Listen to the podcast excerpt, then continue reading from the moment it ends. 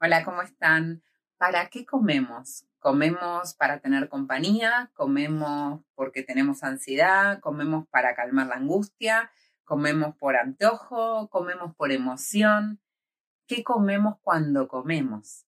Muchas veces nos comemos la emoción. Tenemos que aprender a distinguir que la única función, una sola, una función real tiene la comida en mi cuerpo, en mi mente que está programada en términos de supervivencia y esa función es nutrirnos, es brindar la nutrición para tener energía a disposición. Y nosotros culturalmente le agregamos una multifuncionalidad a esta comida, a este alimento, que nos empieza a complicar nuestro vínculo con él porque le estamos pidiendo cosas que no nos tiene que dar.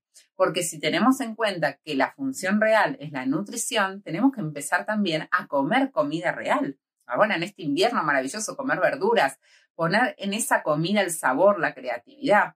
Hay una persona que me decía, bueno, la comida sana es aburrida, la comida no nos tiene que divertir, la comida nos tiene que nutrir, pero sí podemos adherirle sabor a toda esa comida. Lo que pasa es que en la publicidad nos venden la comida que es más adictiva, más sencilla, toda esta comida que ya está procesada, llena de químicos y que, bueno, hay snack de arroz y cositas que yo como, como y no voy a parar de comer porque están preparadas para eso, para que yo consuma y siga consumiendo y no pueda parar. Por lo tanto, ¿qué estamos comiendo cuando comemos? Porque si nos estamos comiendo la emoción, no la estamos resolviendo tampoco.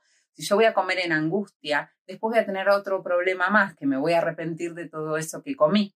Entonces empezamos a distinguir para empezar a atender lo que de verdad tenemos que atender, y es la emoción y el cuerpo.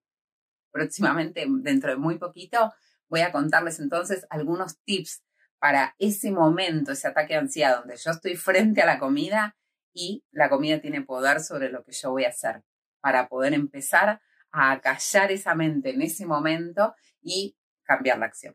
Nos vemos prontito.